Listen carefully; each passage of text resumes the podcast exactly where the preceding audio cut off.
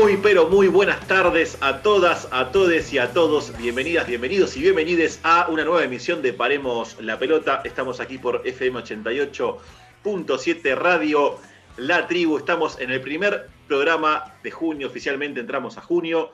Estamos con muchas vacunas, por suerte. Siempre me gusta hablar del avance en el tema de la vacunación. En provincia de Buenos Aires viene todo muy aceitado, en Capital viene todo un poquito más retrasado, pero me parece que de a poco, de a poco vamos a ir encauzándonos. Eh, de hecho, en el conurbano viene todo tan aceitado que tenemos el primer vacunade del programa, señoras, señores. El primer vacunade, no voy a decir quién es, ya va a hablar esa persona, no voy a referir género ni nada. Así que bueno, muy contentes estamos, vamos para adelante. Quiero saludar a mi amiga la señorita Rocío Badesi. ¿Cómo le va? Hola Mica, compañeros, un saludo grande a toda la audiencia que nos escucha cada domingo. Voy a utilizar este espacio de presentación para traer a colación algo que pasó esta semana, el caso de Naomi Osaka. Voy a ser muy breve, pero quiero mencionarlo porque me parece algo importante. Ella jugó la primera ronda de Roland Garros, la ganó, la japonesa número 2 del mundo, y no quiso presentarse a rueda de prensa. Por este motivo, el torneo decide multarla con 15 mil dólares. ¿Qué pasa? Todo el mundo empezó a opinar, a emitir comentarios sin conocer lo que pasaba en el fondo de la cuestión. En resumidas cuentas, Naomi está con problemas de depresión desde el año 2018, no, lo hizo público, pero lo viene sufriendo ya hace bastante y por ese motivo le cuesta mucho afrontar a, la prensa y decide ella misma bajarse del torneo. Así que me parece que es un punto a tener en cuenta que muchas veces uno endiosa a los deportistas y cree que, su vida es perfecta y que no tiene ningún tipo de, problema y a veces está esto, ¿no? Atentos porque es súper importante la psicología en el deporte. Ella es una chica muy joven, muy exitosa, Así que le, deseo una pronta recuperación y que vuelva a retomar su, vida normalmente. Bien, Ro, muy buena la aclaración. Ya lo hemos tratado este tema varias veces en el programa. Eh, los deportistas, antes de ser deportistas, son seres humanos. Eh, en particular, Naomi Osaka, he leído por ahí que tiene una especie de ansiedad social. Eh, es como una, una patología psicológica. Eh, y no le gusta hablar con la prensa, la pone nerviosa, la, pone en mal estado y ningún deportista debería estar obligado a hablar con la prensa. Me parece que es una cuestión humana básica. Lamentablemente las presiones del, tenis, de la elite del tenis en, particular y del deporte de elite en general, hacen que lamentablemente una de las mejores tenistas del mundo, como bien dijiste vos, tenga que retirarse. Eh, así que bueno, esperemos que se pueda solucionar esto rápidamente. Más que nada que se adapten un poco las reglas y que sean un poco más humanos, ¿no? Algo medio difícil de, este, de creer, pero bueno, eh, esperemos que lo hagan prontamente. Quiero saludar a él, a mi amigo, el señor Leandro Pérez. ¿Cómo le va, señor? ¿Qué tal, amigos, amigas, amigues? Buenas tardes para todos. Muy contentos nuevamente para nuevamente de estar presente en este hermoso programa, aunque seguimos vía virtual nuestros encuentros siempre es muy satisfactorio estar rodeado de ustedes y de todos nuestros oyentes, como todos los domingos. Eh, siguiendo un poco la línea con la que iniciaste vos, Mica, el programa, estoy muy contento también porque por suerte, y como primer avance, mi señora madre se pudo anotar eh, para su futura vacuna, esperemos. Ella es residente de la Ciudad de Buenos Aires, sabemos que es un proceso bastante riguroso y bastante también controversial el procedimiento que tomó la ciudad de Buenos Aires para vacunar a todos a todos aquellos que, sean eh, población de riesgo o que estén en un grupo etario eh, en, el que para, o en el que puedan acceder a esta vacuna, así que esperemos que sea lo más pronto posible. Eh, estoy muy contento por quien, por quien es el miembro de este programa que pudo recibir la vacuna, siendo el primero de este grupo, así que esperemos y estimo que parafraseando a una ex vicepresidenta de la Nación, hay luz en el final del túnel, eh, falta poco, hay que reforzar un poco los cuidados y dentro de poco esta pesadilla va a culminar de una vez por todas. Amén. No, mentira, tengo que decir algo religioso. No, no, le, pido perdón a nuestros oyentes, a nuestros oyentes que saben que somos la mayoría agnósticos o ateos. Pero bueno, coincido palabra por palabra con lo que acaba de decir mi amigo Leandro. Y voy a saludar al picante, al señor Alexis Félix que está contento no solamente porque le tocó una llave este, dentro de todo accesible a, a Vélez en la Libertadores. ¿Cómo le va, maestro? Eh, ¿Qué tal, Mica, amigos, Radio Escucha? Sí, feliz, feliz por la vacuna. Agradezco las palabras de Lean, tus palabras, las de todos. Eh, sí, eh, ya vacunado con la AstraZeneca, la de la India. Así que con unos pequeños síntomas leves ayer tuve, pero es porque uno ya tuvo COVID. Así que, así que bueno, yo soy mayor de 18 con morbilidad, así que me tocó eh, la, la, vacuna ayer. Así que bueno, esperando y esperando que los demás, todos, ojalá que todos tengamos más rápido eh, la vacuna y que en este programa todos sus participantes tengan la vacuna puesta antes de fin de año, estaríamos muy felices con eso. Así que continuemos con el programa. Excelente, Ale, excelente. Voy a felicitarte aquí al aire oficialmente, el primer vacunade, o vamos a decir vacunado, porque ya develamos el misterio. Este, bueno, si va todo según lo que se informa, o según lo que informan algunos medios, yo creo que bastante antes de fin de año podemos llegar a tener todos, aunque sea la primera dosis. Después vemos el tema de la segunda. Pero bueno, está muy avanzado eh, la, fabricación, la posible o la futura fabricación de la Sputnik B en, la planta de Richmond, aquí en, en, la provincia de Buenos Aires, creo que en Pilar o en Escobar, no me acuerdo en qué localidad de zona norte, más otras tantas vacunas que están viniendo en próximos viajes, así que estamos bastante esperanzados esperanzades sobre, sobre el tema. Voy a hacer una mini recomendación. Eh, sigan en las redes o lean las notas de página 12 de, Raúl Tuni Colman, periodista más que nada de policiales, pero periodista en general, que es el que tiene toda la información bien actualizada sobre, este, sobre el tema de vacunación, sobre las idas y venidas de la vacuna, sobre los tratamientos o los tratados, mejor dicho, las autorizaciones, etcétera. Así que una recomendación, sigan a Tuni Colman, excelente periodista que tiene toda la info súper al día. Quiero saludar a mi amigo, a nuestro research man, el señor Ignacio Solano. ¿Cómo le va?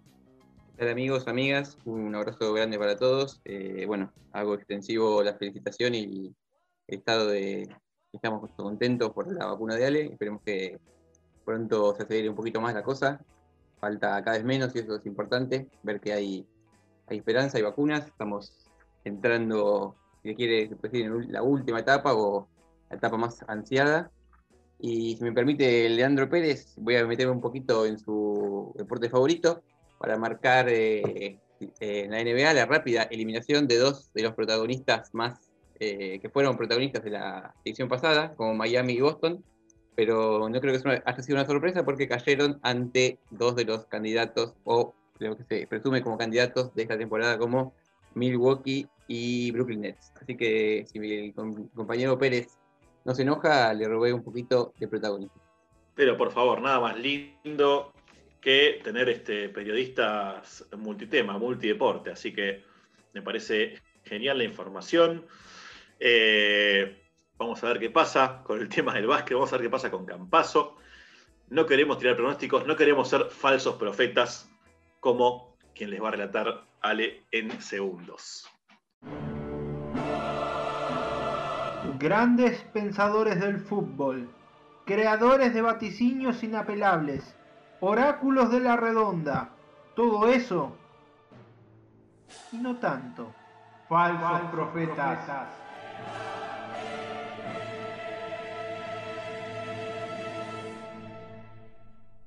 Querido Alexis, el vacuna del programa, ¿a quién tenemos hoy? Bueno, Mica, hoy tenemos a alguien que ya está repitiendo, eh, un periodista eh, de Clarín, Clarín Deportivo, más que nada, el director de Clarín Deportivo, menotista acérrimo.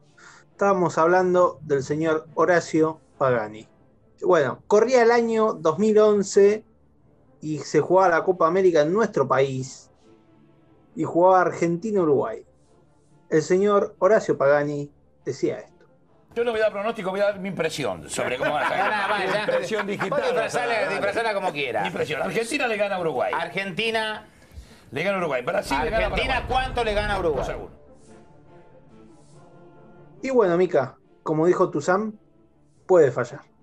Ahí va Cáceres. Señoras y señores. Argentina fuera de la Copa. Uruguay por penales. Metió todos. Sigue en la Copa América y se mete en la semifinal. Jugará frente a Perú en el Estadio de La Plata.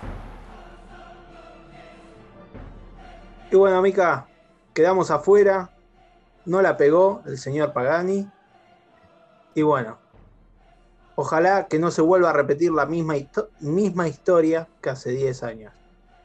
La verdad que, Ale, decirle señor Horacio Pagani es regalarle quizás eh, un, mote que no se merece para nada, ¿no? Hace mucho tiempo. Eh, a ver, ya lo hemos tenido en esta sección, ya lo hemos, eh, lo hemos repasado, o hemos hablado de él, mejor dicho, en, en varios programas. Más allá de, de esta de este recuerdo, ¿no? De este recuerdo amargo por varias cosas, más que nada porque bueno, Argentina quedó eliminada en su momento de local con, contra Uruguay. Digo, recordar a Pagani o hablar de Pagani es hablar de lo arcaico, ¿no? De lo, de lo residual, quizás, utilizando algunos términos por ahí teóricos. De lo que queda, de lo que queda del viejo periodismo, del viejo periodismo deportivo en particular y del viejo periodismo en general. Eh, pero bueno, centrándonos en lo deportivo, una persona eh, bastante cerrada, que ha criticado numerosas veces el deporte femenino, boxeo femenino, fútbol femenino y otras ramas también. Eh, una persona que no habla sino que vocifera, que no deja hablar al otro. Está bien que está inmerso dentro de una lógica de los medios hegemónicos deportivos que buscan eh, la espectacularidad y no la información, ¿no? Eh, a ver, me, se me, se me- acuerdo, se me viene a la cabeza el sketch de Capuzotto, cuatro gordos hablando de fútbol. Eh. Esa cuestión eh, de, gritar, a ver quién grita más fuerte, de, hacerse ver, de destacarse quizás por los decibeles de lo que está diciendo y no por la calidad informativa. Entonces, bueno, hablamos de todo eso cuando hablamos de Pagani. Además de que es una persona que hace años trabaja en Clarín, siempre ha sido defensor del grupo hegemónico, eh, incluso ha, desmentido a, a Alejandro Fabri, un señor periodista, lo ha desmentido en el mismo Teis Sports, diciendo que en Clarín se podía trabajar cuando Fabri claramente le decía que no. Entonces me parece que, mm, eh, por un lado está bueno hablar de él porque es todo lo que no tenemos que ser y todo lo que no queremos ser, por lo menos en la forma de comunicar. Yo no niego los conocimientos de Pagani, ha vivido muchos mundiales, muchos torneos, eh, no, niego, su memoria, no niego su conocimiento, no, niego su capacidad periodística, incluso puede ser. El tema es la ejecución. Y, el tema es eh, no renovarse, no actualizarse, no entender que estamos en otra, en otra época. Entonces, eh, bueno, todo eso que acabo de decir para mí está condensado en, en Horacio Pagani. Quería sumar a lo que vos dijiste, Mica, que me parece que también que aparte de todo lo que vos has dicho que coincido, es exagerado, eh, creo que en, en algún punto se lo come el personaje. Esto de exagerar y gritar todo el tiempo, eh, llevar a cualquier eh, opinión ajena a la discusión, al grito, me parece que ya es, notorio, es el personaje que le encomiendan hacer o que le gusta hacer a él. Y no sé si escucharon bien, pero en el audio se escucha, hay un doble error o una doble falso profeta, porque también dice que, Paraguay, eh, que Brasil le va a ganar a Paraguay. Y en, eso, en, esa, en esos cuartos de final, eh, Paraguay elimina a Brasil. A posteriori fue eh, finalista Paraguay de Copa América, que perdía, perdía con Uruguay. Y llegó a la final con un dato muy curioso que sin hacer goles en, la, en los playoffs. Empata 0 a 0 con Brasil y gana por penales. Empata 0 a 0 en los semifinales, pasa y pierde con Uruguay después en la final 3 a 0 en la cancha de River. Coincido con vos, Nacho, claro, por eso yo, digamos, eh, aclaraba que, que también forma parte de esa lógica, ¿no? Del medio hegemónico de, de vociferar, ¿no? Esa lógica de la espectacularidad. Ni hablar, se lo come el personaje. Y aparte, a él le sirve, le sirve al canal, le sirve al show, a todo, o sea, cierra por todos lados, ¿no? A nivel, eh, a nivel rating y a nivel este, también eh, monetario, ¿no? Porque bueno, obviamente el programa donde está él, quizás la gente que le gusta ese tipo de periodismo lo consume, hay más publicidad, etcétera. Bueno, es toda una cadena larga, pero bueno, eso no quita, obviamente, que, nada, que sea un nefasto. No, tengo otro adjetivo. Yo quiero sumar algo con respecto a esta lógica del lógica hegemónica del periodismo deportivo, eh, quien concuerdo en parte con lo que dice Mica, eh, creo que hay personas, no creo que sea que le guste el tipo de periodismo que se ve en, las- en los grandes canales de- deportivos, sino que es lo, eh, el hábitus, diría Bourdieu, ¿no? Esta es, lo que están acostumbrados, o estábamos acostumbrados a, consumir como periodismo deportivo, ¿no?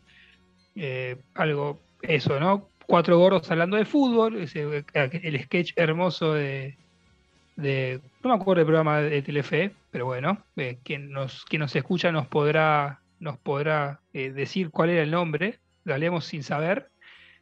Y el programa era Sin Codificar, exactamente. Muchas gracias, Ale. Eh, y también eh, Pagani, más allá de ejercer un periodismo deportivo que nosotros eh, criticamos y repudiamos, Horacio Pagani tiene ciertas actitudes que denotan su falta de compañerismo, como por ejemplo con alguien que también nosotros denostamos, que es Martín Arevalo, alguien del que no queremos saber nada, que en ciertas ocasiones Horacio Pagani ha atinado a querer agarrarse a las piñas en vivo con Martín Arevalo por los por, digamos, por, los, por las discusiones acaloradas que tenían en su momento. Nosotros de esta posición como comunicadores queremos eh, manifestar que existe otra, otra especie de periodismo deportivo. Intentamos eh, nosotros ser otra o pertenecer a otra esfera.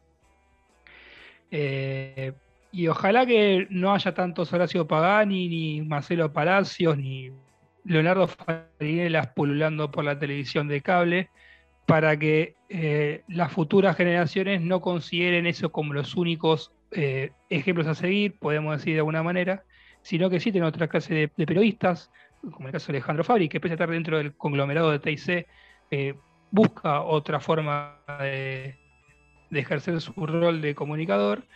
Y en nuestro caso, de una humilde posición, nosotros como Para Pelota intentamos hacer lo mismo que ese gran periodista, tanto físico como intelectual, que es Alejandro Fabri. Tal cual. Sí, Lean, tal cual. Me gustaría saber qué opina Ro, por ejemplo, ¿no? Desde su lugar de mujer, de, toda la, de todas las aberraciones que ha dicho este, vamos a decir, periodista. Bueno, es periodista porque es su profesión, pero bueno. eh, Este, este, este, este hombre a lo largo de su carrera. Lo he mencionado en otras ocasiones que me parece que es totalmente obsoleto el periodismo que hace, pero en cierto punto también puedo posicionarme un poco en el margen y entender que es una persona grande que le va a costar mucho cambiar su postura si es que lo desea realmente, pero mi posición es, bueno, si hay cosas que, que se te van de las manos, que no podés modernizarte, simplemente no te metas, simplemente no opines o no pongas piedras en el camino para el deporte femenino, no lo ningunees. Con eso creo que es más que suficiente. Si no te podés ayornar, si no podés transformarte, al menos no molestes y despe despeja la pista, ¿no? Absolutamente. Vamos a estar aquí en Paremos la Pelota siempre bregando porque cada vez haya menos viejos vinagres en el periodismo.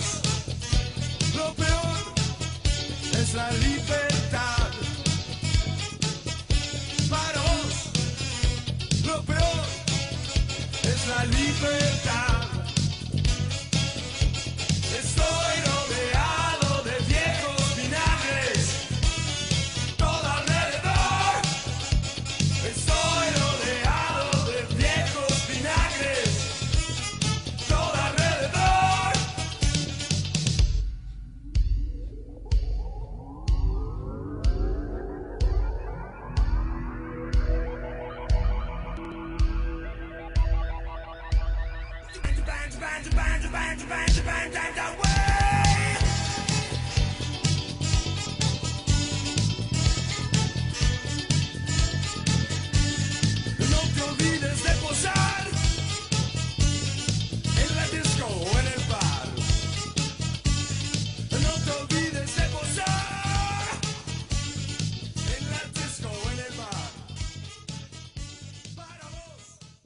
Regresamos a Paremos la Pelota. Estábamos escuchando Viejos Vinagres de Sumo, temazo para bailar, para cantar y sobre todo para dedicarle a todos esos periodistas como Pagani que viven un siglo atrasados, más o menos. Antes de seguir con el programa, queremos dejarles nuestras redes sociales para que ustedes se comuniquen con nosotros.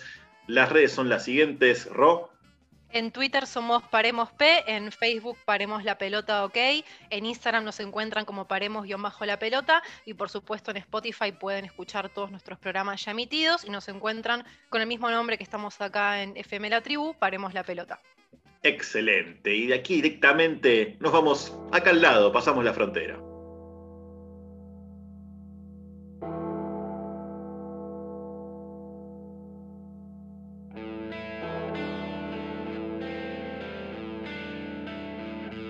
Señoras y señores, bienvenidas, bienvenidos y bienvenides a FM 88.7 Radio La Tribu. Sean muy bienvenidas, muy bienvenidos y muy bienvenides a Paremos la Pelota. Sean ustedes muy bienvenidas, muy bienvenidos, muy bienvenides a Rebeldes con Causa.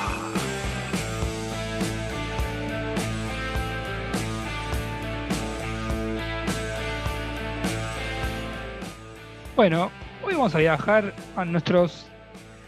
Y capaz que Oscar Ruggeri, si me escucha, me podrá insultar de todas las maneras posibles. Viajaremos a la tierra a nuestros hermanos brasileros para contar la historia de eh, a quien allí se conoce como Arraíña. Eh, ahora vamos a decir qué significa Arraíña. Pero como todos, como todos ustedes sabrán, amigues, la República Federativa de Brasil es conocida por ser una usina que produce constantemente deportistas de primer nivel, en especial futbolistas, como todos sabremos. Como todos sabremos. En un contexto donde las mujeres salieron a disputarle este esfera a los hombres, este fenómeno también se hizo presente en el ámbito futbolístico.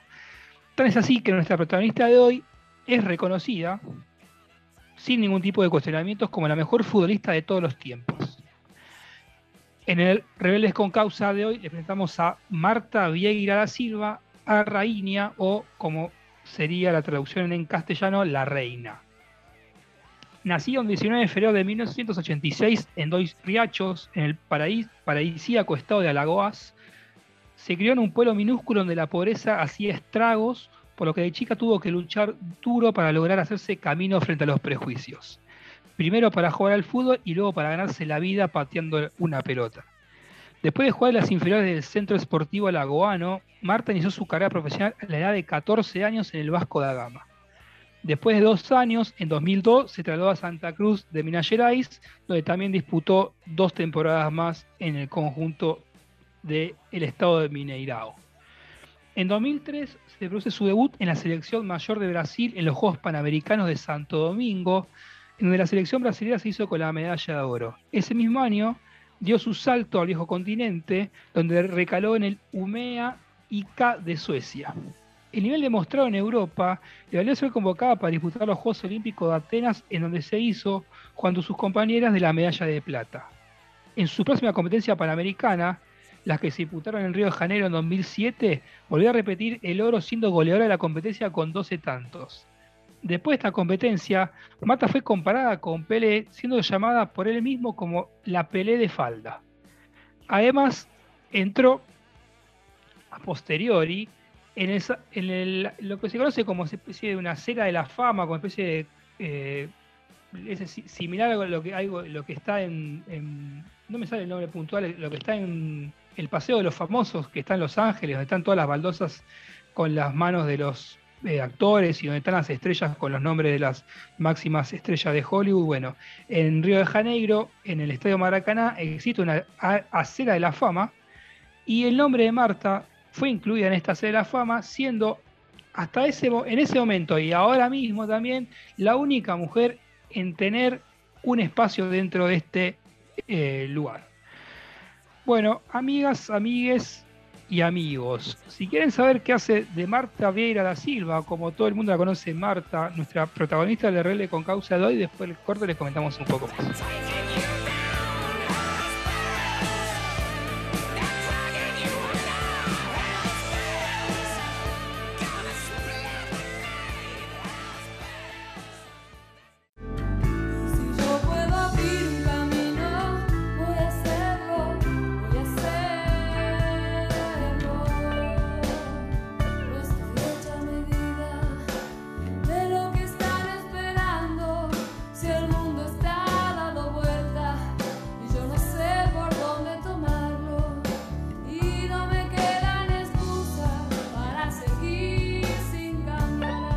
Regresamos a Paremos la Pelota. Quiero que me cuentes, Lean, qué hace de Marta nuestra rebelde con causa del día de la fecha. Bueno, se hemos quedado en la introducción de Marta en la sede de la fama de Estadio Maracaná y ser considerada la mejor jugadora del mundo de la Copa Mundial 2007 que se realizó en China y cuya particularidad radica también un dato de colores que Brasil no fue campeón del mundo en esa Copa del Mundo, sino que salió segunda. Pero bueno, ser, ser Marta la mejor jugadora de esa Copa del Mundo le valió el salto para poder disputar una de las mejores competencias de fútbol femenino del mundo, como es la WPS, la Women's Professional League de los Estados Unidos. Eh, durante la conferencia de prensa previa a ser galardón a Los Ángeles Sol, la franquicia californiana de fútbol femenino. Ese mismo año, el 2009, y aprovechando la ventana que brindaba el parate de la WPS, Santos decidió ficharla por tres meses, obteniendo resultados categóricos.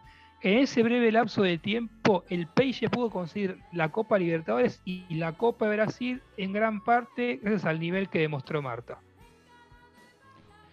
Después del cierre de la franquicia californiana, fue drafteada por el FC Gold Pride, en la que tuvo un discreto paso.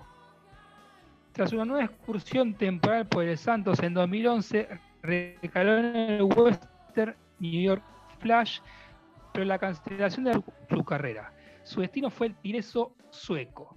Gracias al nivel, gracias a su nivel, el Tireso se coronó campeón por primera vez de la Liga Sueca, la del 2012, lo que le permitió disputar la UEFA Champions League del año siguiente, competencia en la que alcanzó las finales, anotando Marta dos goles en, el último partido, cuando perdió. Los escalabros financieros de los dirigentes del Tireso provocaron una implosión financiera de la institución que decantó en que todas las jugadoras del primer equipo quedaran en libertad de acción por la imposibilidad que tenía el club de poder pagar los sueldos. Esto permitió que fichara por el Rosengard sueco, con el que consiguió la Liga de 2014 y la de 2015, la Copa Sueca del 2016 y la Supercopa de ese país en el año 2015 y el 2016. Hoy en día juega en el Orlando Pride, también de la WPS, la Women's Professional League de los Estados Unidos. Los años que comprenden desde 2006 hasta el 2010 podrían ser considerados como el lustro en el que Marta reinó mundialmente. Ganó el premio a la jugadora mundial de la FIFA en 2006, 2007, 2008 y 2009 y el FIFA Balón de Oro en el 2010, volviendo a repetir este premio en el año 2018. Esto la catapulta para ser considerada la mejor jugadora de fútbol femenino de la historia, pese a que nunca consiguió un título importante, entre comillas, a nivel selección nacional. Sus máximos hitos fueron un segundo puesto en la Copa del Mundo, mencionada anteriormente en China, y una medalla de plata de los Juegos Olímpicos. Demostrando que los logros deportivos, por lo menos en este caso y en esta esfera del mundo del fútbol, no son una cualidad indispensable para posicionarse entre las mejores de la historia. Además de esto, es la goleadora histórica de los mundiales femeninos de fútbol. En 2007 disputó el Partido de Naciones Unidas para el Desarrollo, siendo la primera mujer en ser convocada por jugar un partido en donde el resto de los convocados eran todos hombres. También fue reconocida por la ONU como embajadora de la buena voluntad para mujeres y niñas en el deporte, programa que dedica sus esfuerzos a trabajar para la igualdad de género y el empoderamiento de las mujeres en todo el mundo, inspirando a mujeres y niñas a desafiar estereotipos, superar barreras, cumplir sus sueños y ambiciones, incluyendo también el área deportiva. Cuando Marta fue eh, seleccionada para ser embajadora de la ONU, en la conferencia de prensa decía lo siguiente.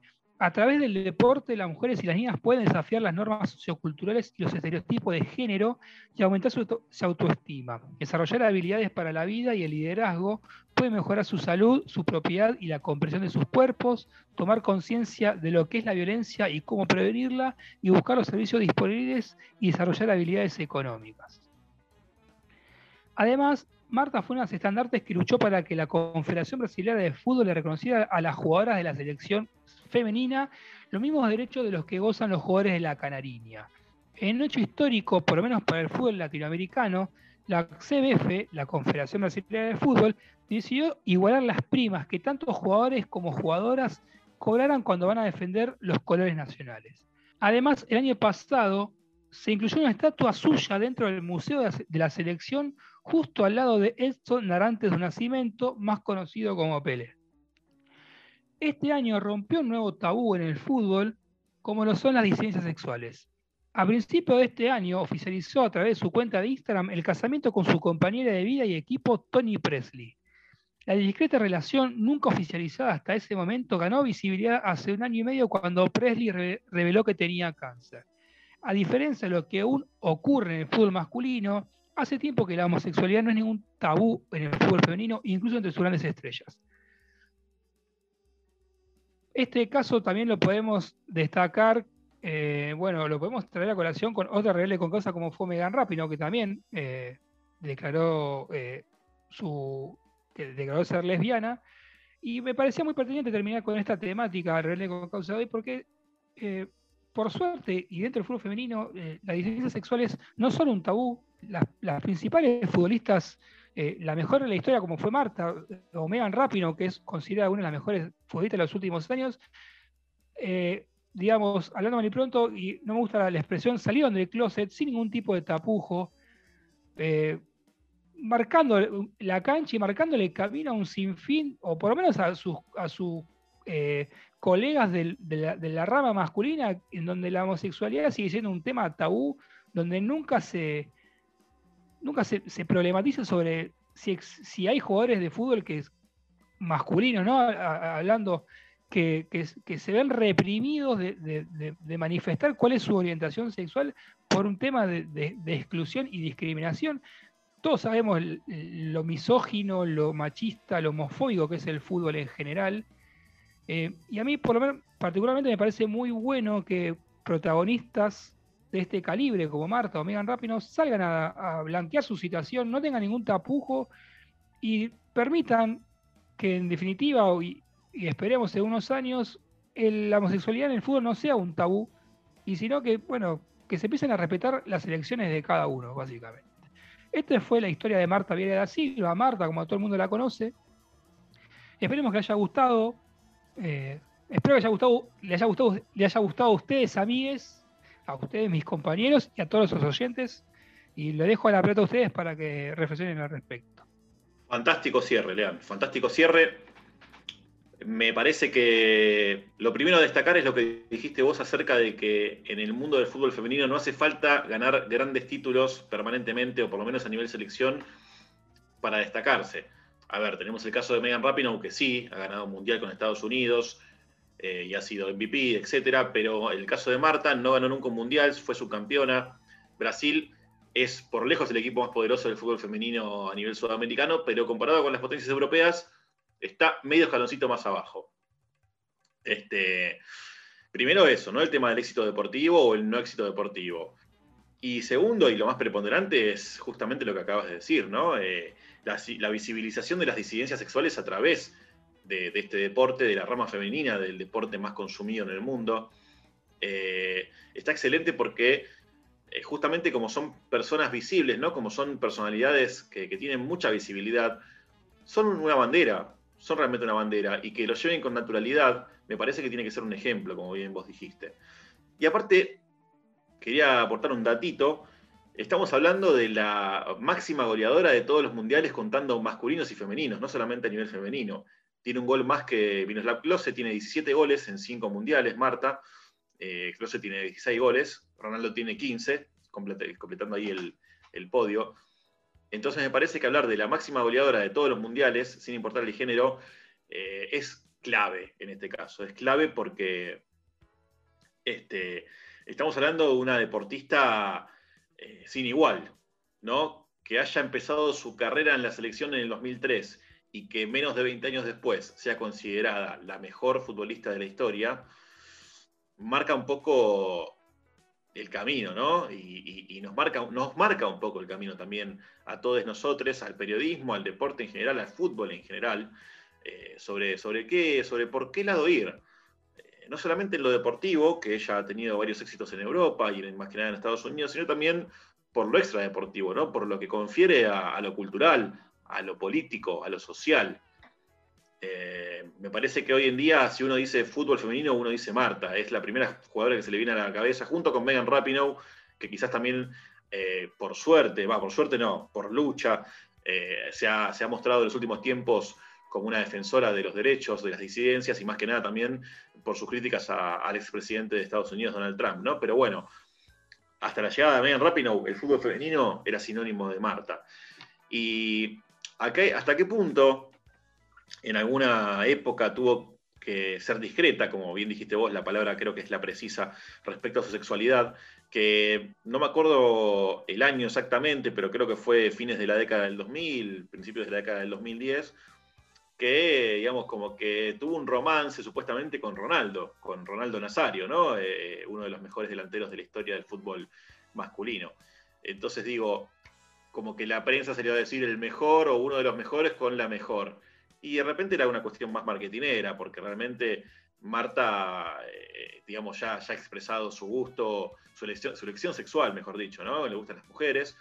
Entonces ella de todas formas salió con Ronaldo, se mostraba con Ronaldo como una cuestión de marketing, pero digo, ¿hasta qué punto inciden los mandatos sociales, ¿no? O la normalización, entre comillas, hablando de las normas, eh, en el mundo del deporte? Que una persona que ya es abiertamente lesbiana, que se pudo casar, tuvo que en un momento mostrarse y, vamos a decir en criollo, dibujarla eh, saliendo o haciendo que salía con, con uno de los máximos delanteros de la historia del fútbol masculino.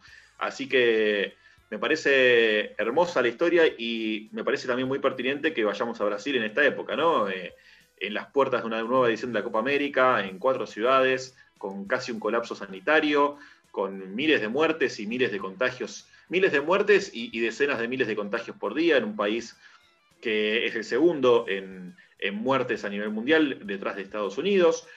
Eh, no queda más que repudiar, ¿no? Lamentablemente tenemos que hablar nuevamente de contradicción, ¿no? De, de, decir, bueno, vamos a mirar los partidos, es muy difícil hacer un boicot, realmente, pero bueno, eh, no deja de ser una barbaridad, una locura de la Conmebol y de los gobiernos, o en este caso del gobierno fascista de Bolsonaro, llevar a cabo eh, este, este evento. Así que nos vamos a quedar con lo positivo, con lo positivo y con todo lo positivo que, que pregona Marta, ¿verdad?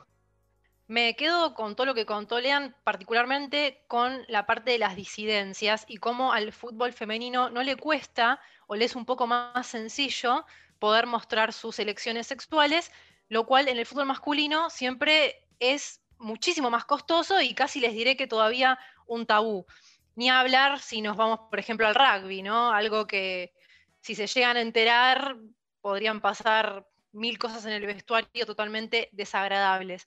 Ahora yo como mujer cis heterosexual les pregunto a ustedes, compañeros también cis heterosexuales, ¿les ha pasado de ver alguna situación en algún vestuario, en algún partidito que han jugado, algo que, que se dieran cuenta que es una situación incómoda, que no pueden expresarse? ¿Les pasó de, de, notar que, que, no son libres en ese entorno de expresar ciertos gustos o ciertos pareceres? ¿Hay ese tabú realmente o es más mito que realidad? En mi caso en particular, no me pasó en un vestuario porque la verdad que hace muchos años que no juego al fútbol. La última vez que jugué al fútbol mm, ni siquiera no era ni siquiera adolescente. O sea, claramente con esto me estoy, me estoy poniendo en una posición antideportiva. Le pido disculpas a la audiencia, hagan deporte, sean saludables, por favor. No sigan mi ejemplo. Pero sí me ha pasado, sí, sí, o sea, no me ha pasado en un vestuario, pero me ha pasado en grupos de hombres de, de no poder expresar una opinión por sentirme por fuera de, del mandato social, eso ni hablar. Puedo decir un millón de situaciones que tenemos que hacer 15 programas para, para, para poder abarcarlo. Eh, grupos de amigos heterosexuales, cis, eh, ciertas prácticas, ciertos discursos, ciertos, hasta incluso términos, son utilizados como para estigmatizar o, a quien lo dice, ¿no? O a quien ejecuta o quien hace, o quien tiene determinada acción que no va dentro de los parámetros de la, de la heteronormatividad. Eh, desgraciadamente es algo que sí, eh, por algo me gusta mucho el, ter, el cuando se habla de, romper con esos micromachismos, ¿no? Me parece que eh, si uno, si bien uno está en ese proceso de construcción permanente, estamos rodeados nosotros, mm, hablo por, por, los hombres que estamos acá presentes, de estos micromachismos, nuestro grupo de amigos, que es lo más difícil de romper de, to de toda esta estructura machista que nos rodea. Eh, creo que eso es lo más difícil de salir y sobre todo quien está en este proceso de desconstruirse eh, lo sabe, pero para, para quien no está decidido a encarar ese, ese proceso, eh, uno es como una especie de...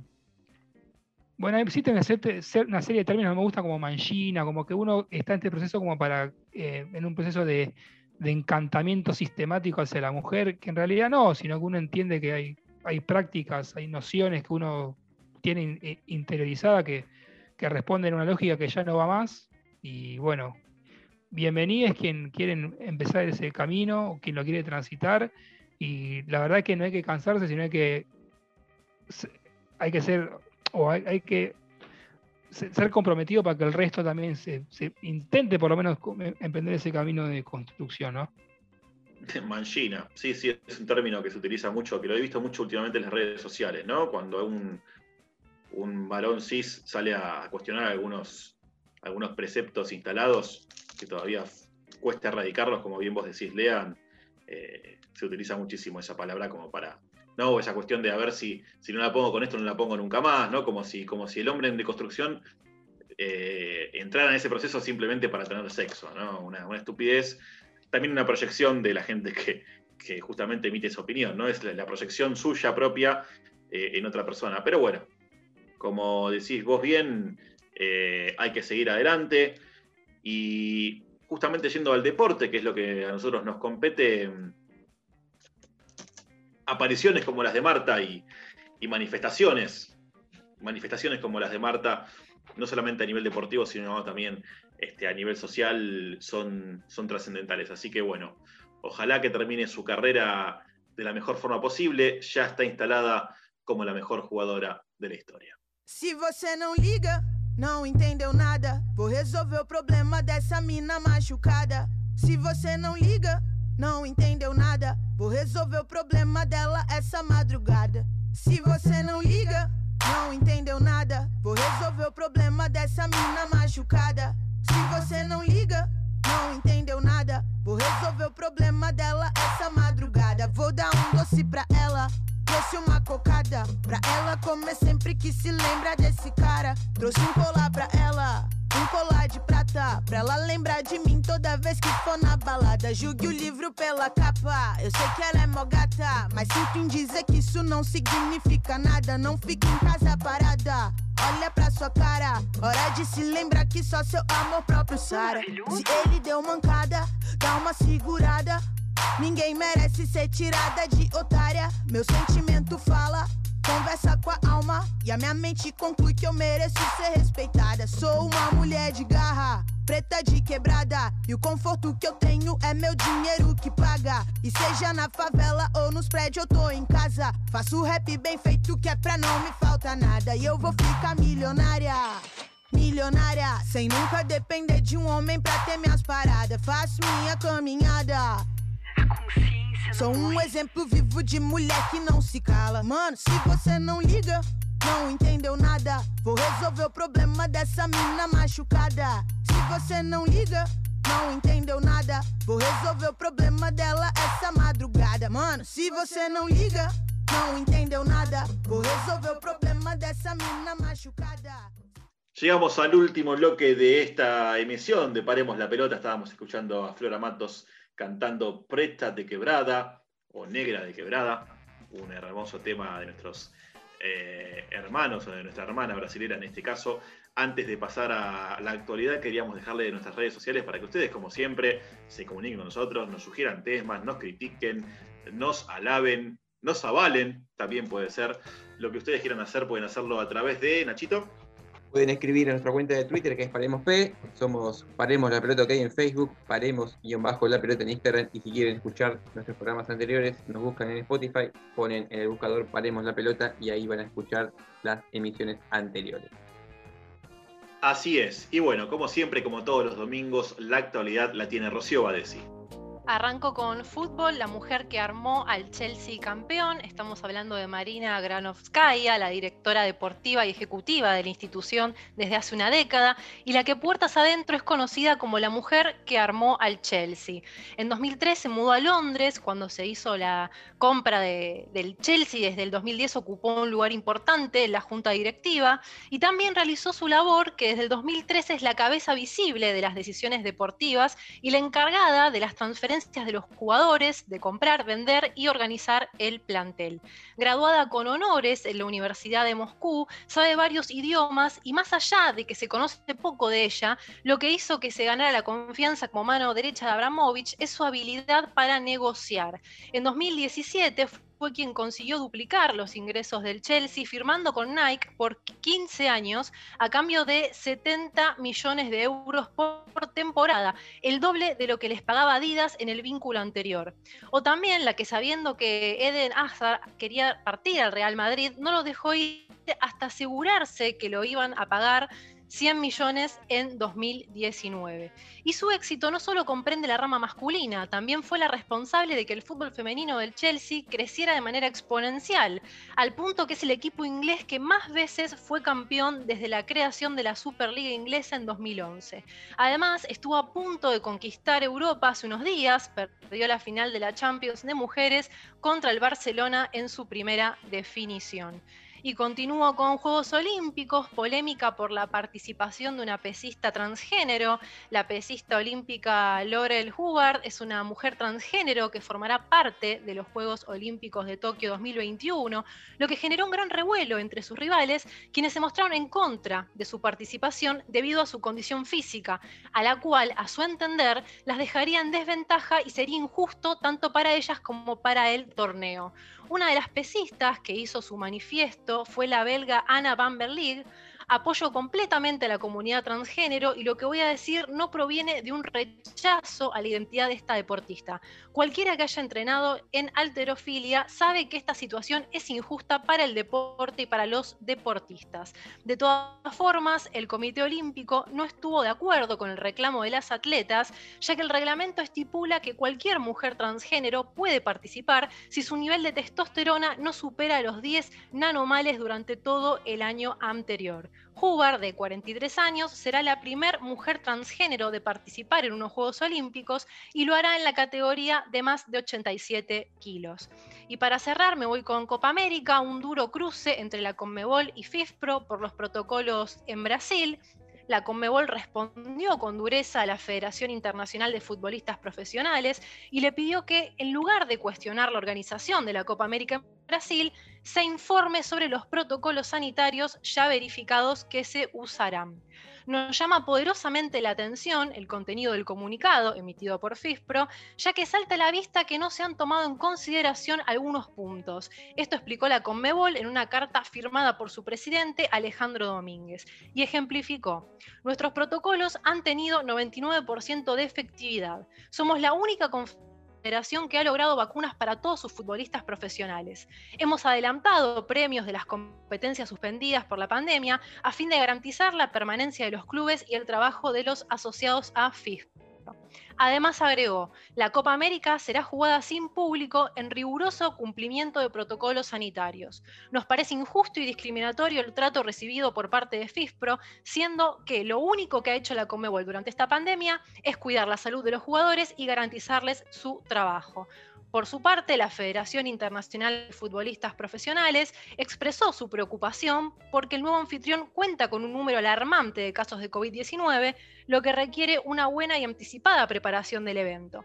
También anunció su apoyo a cada futbolista que decida rechazar la convocatoria y no participar en el torneo para preservar su salud y su seguridad. Por mi parte, compañeros, esta fue la actualidad del domingo 6 de junio. Hace dos semanas nada más, River jugó un partido de Copa Libertadores con solo 11 jugadores y un mediocampista oficiando de arquero.